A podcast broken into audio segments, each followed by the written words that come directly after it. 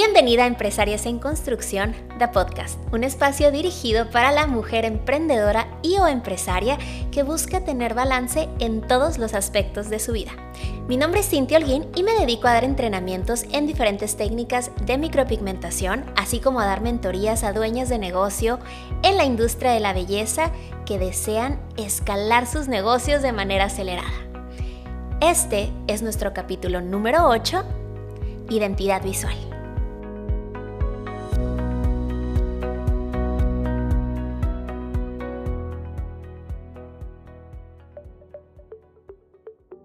Bienvenida, ¿cómo estás? Bienvenida como cada martes una vez más a este tu espacio. Como siempre, quiero comenzar agradeciéndote por todos los bellos mensajes que me mandas por Instagram, Cynthia Browse, por recomendarle a tus amigas, a tus colegas, a tus conocidas este espacio, porque creo que eso habla muy bien de ti, ¿sabes? Cuando nosotros encontramos algo que vale, algo que nos gusta y sobre todo algo que consideramos que puede aportar algo al crecimiento de otra mujer, de otra colega, de otra amiga, habla también de ti, porque eso quiere decir que eres compartida y sobre todo que tienes bien impregnada mi frase que es, si crece una, crecemos todas, porque hay suficiente espacio para el brillo de todas y hay suficientes clientes para todo el mundo. Los clientes no se acaban, así que felicidades por eso una vez más. Aquí ando viendo mis notas porque hoy te voy a compartir un tema del cual no soy experta, sin embargo me empapé con muchos expertos para poderte hablar de este tema y creo que es necesario, ¿sabes? De repente a la hora de emprender nos enfocamos mucho como en la parte artística, en la parte operativa, pero creo que nos olvidamos que no solamente es realizar un servicio o vender un producto, sino se nos olvida marcar esos cimientos necesarios para crear una marca de verdad y que en un momento deje de ser un emprendimiento para convertirse en una empresa. En una empresa que no solamente te ayude a cumplir todos tus sueños, tus metas, tus anhelos, sino los de otras personas.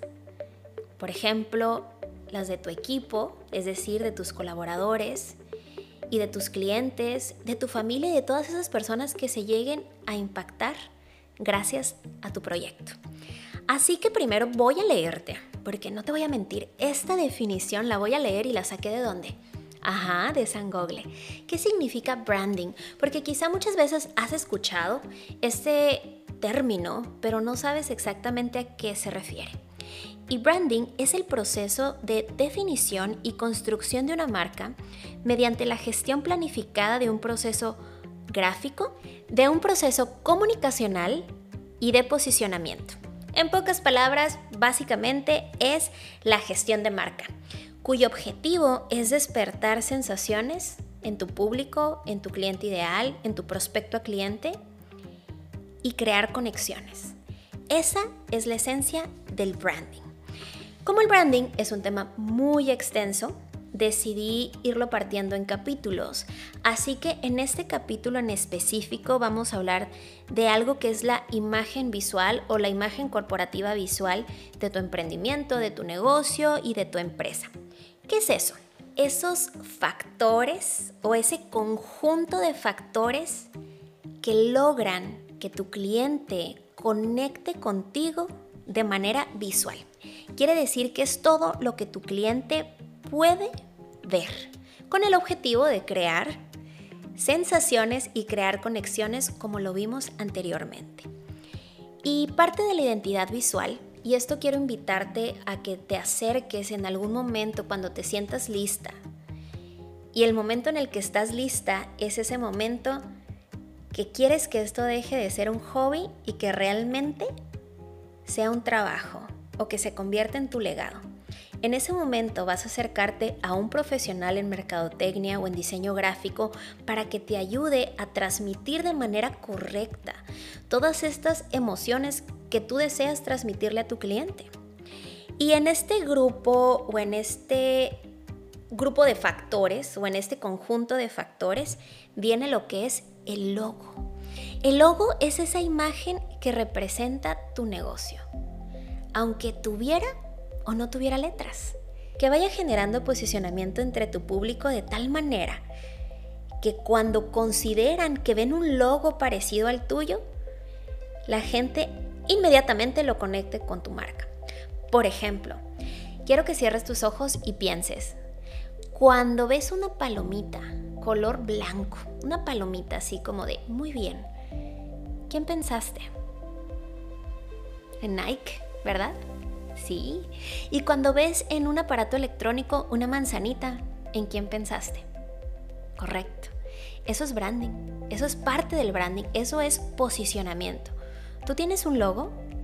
Ahora, ese logo que utilizas, ¿lo creaste tú? Que no está, o sea, no está mal comenzar apoyándote con los recursos que tienes y muchas veces uno entra a Canva y uno hace su logo.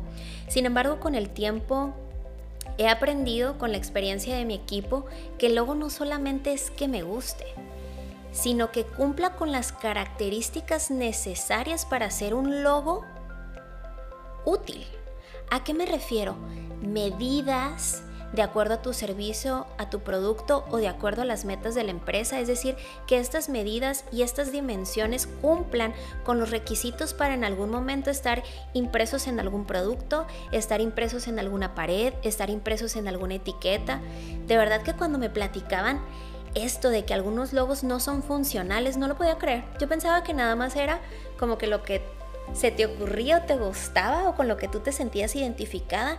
Y no, es por eso que uno acude con profesionales para que te digan si va a ser un logo útil de acuerdo a lo que tú quieres transmitir o de acuerdo al uso que le quieres dar. Ahora, los colores, los colores que vas a utilizar en toda esta identidad visual. Y los colores no solamente es algo de que, ay, es que a mí me gusta el rosita. La misión, la visión, los objetivos a corto y mediano largo de tu empresa tienen que ir alineados con los colores que tú utilizas. Por ejemplo, imagínate que tú tienes un spa donde todo este concepto es paz y tranquilidad. Y de repente los colores de tu logo o los colores que tú utilizas en tus diferentes canales de comunicación, por ejemplo Instagram, en tus tarjetas de presentación, resulta que es un verde eléctrico y un naranja chillón. Pues yo sé que a ti te gustan, pero realmente están creando esa conexión o le están dando ese mensaje a tu cliente que tú quieres que sea de paz y de tranquilidad. Ahora, la tipografía. ¿Qué tipo de tipografía vas a utilizar en todos tus medios visuales? Promocionales, banners, logos, website tienes que tener una tipografía consistente para que se vaya mandando el mensaje claro y entonces cumplir con la meta que es el posicionamiento. Slogan. Vas a utilizar un eslogan, es decir, una frase que tu cliente la asocie totalmente con tu marca, como por ejemplo, Just Do It. ¿Quién es Just Do It? Nike otra vez. Ahora, ¿en qué tono le vas a hablar a tu público? Es decir, cuando entren a tu Instagram, a tu Facebook, a tu website, les vas a hablar con un tono jovial, con un tono institucional, les vas a hablar en plural, en singular, porque todo esto, aunque en el momento tú no creas que tenga una importancia, a la larga sí tiene un impacto en tu marca. Y el cliente puede saber si lo escribiste tú o si, por ejemplo, tienes un community manager que maneja tus redes y en ese momento, cuando no se está establecido un tono de marca, el cliente puede notar que no eres tú y todo ese terreno que habías ganado, todas esas emociones y conexiones que habías creado con el cliente se pierden, porque inconscientemente está mandando mensajes a su cerebro y decir, hmm, es que esto no me está transmitiendo lo mismo que me transmitía antes. Y es algo que obviamente el cliente no dice, ah, no me está transmitiendo lo mismo. No, sino que es una señal que hace que el cliente no conecte y que realmente no haga la acción que tú le pediste, por ejemplo, en ese post. Así que una vez que ya tengas ese profesional que te va a ayudar a construir parte de tu branding o tu branding en general, cuando estén en el tema de identidad visual, antes que tú pagues esos milesotes de pesos o de dólares que cobran, hay que averiguar en las dependencias correctas, de acuerdo en el país en el que tú vives, que alguien más ya no tenga los derechos o tenga registrado ese nombre, ese logo, ese eslogan e incluso que no haya comprado ya esa tipografía. Porque entonces no estás protegiendo tu inversión. Yo he visto muchísimas marcas y muchísimas de mis clientes que yo coacheo en mis mentorías de negocio, porque me las llevo desde la parte personal, la parte de identidad de marca fondo, proteger su marca, proteger su inversión, para que entonces podamos escalar sus negocios y crear todos esos proyectos que ellas quieren, ¿verdad? Ya sea un equipo de trabajo más grande, productos, cursos en línea, infoproductos, etc. Y ahí me he dado cuenta que, que nos dedicamos a construir pisos sobre pisos sobre pisos, pero no nos damos cuenta que los cimientos no están firmes.